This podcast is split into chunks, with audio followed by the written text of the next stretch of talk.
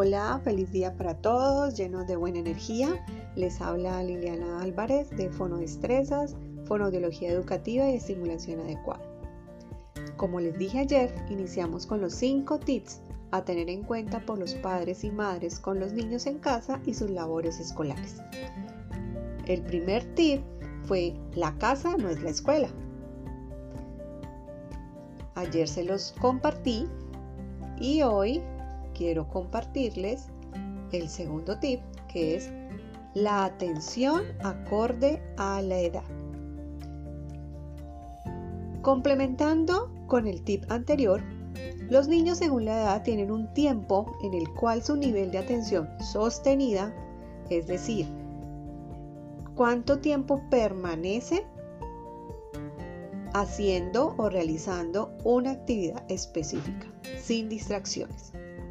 Esa atención sostenida entonces tiene un tiempo en el cual es efectiva, es decir, su nivel de concentración les permite realizar una tarea o mantenerse en ella sin detenerse o cambiarla y obviamente van a obtener mejores resultados. A continuación entonces recojo algunos datos que aparecen en documentos pedagógicos y neuropsicológicos sobre tiempos de concentración por edad. En muchas literaturas dice que en el primer año de vida se calcula que la capacidad de concentración de un bebé es de aproximadamente entre 2 y 5 minutos. Luego tú puedes observar cómo el bebé gira su cabeza, cambia su foco de atención, pierde el interés. A los dos años, los niños pueden llegar a mantenerla entre 4 y 8 e incluso hasta 10 minutos. ¿sí?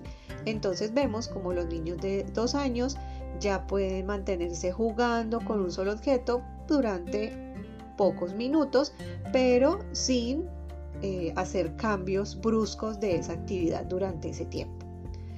A los 3 años el tiempo de concentración puede llegar hasta superar los 10 minutos.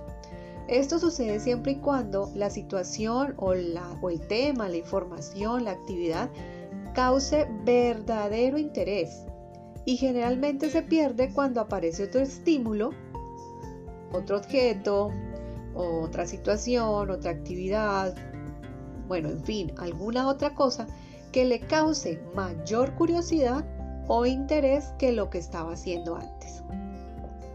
A partir de los cuatro años se desarrolla un tipo de atención que se llama la voluntaria, es decir, decido y controlo mi atención al hacer una actividad. El niño se queda en su tarea a pesar de los distractores, él decide quedarse. No se debe generalizar y eso depende su tiempo depende de la experiencia y el contexto que haya tenido el niño, incluso los modelos en los cuales ellos se fijan para poder realizar sus actividades. Hay ambientes en los cuales el niño es interrumpido cuando está haciendo algo y se le cambia la actividad sin previo aviso.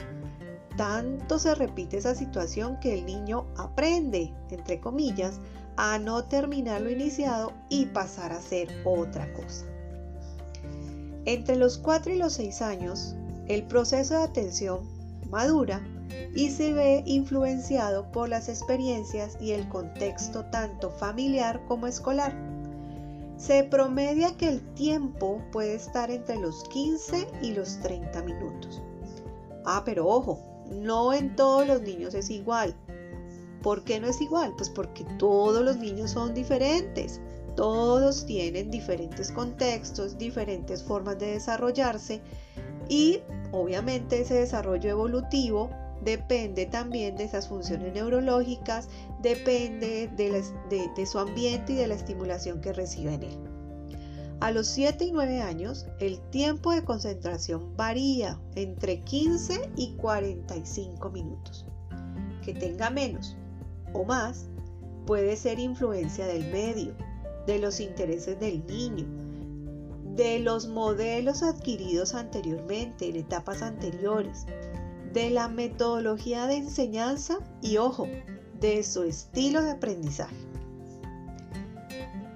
La concentración, como muchas otras habilidades, puede estimularse y entrenarse con diferentes tipos de actividades. pero no hay que exigir a los niños que se estén quietos.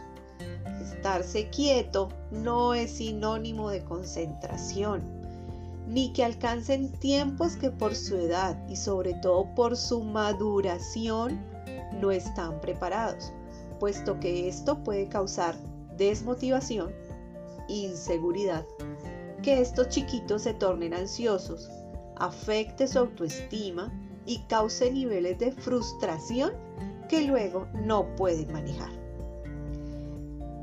Cabe aclarar que estos datos que les acabo de compartir de tiempo de atención son promedios generalizados después de haber observado eh, a muchos niños en diferentes ambientes y contextos.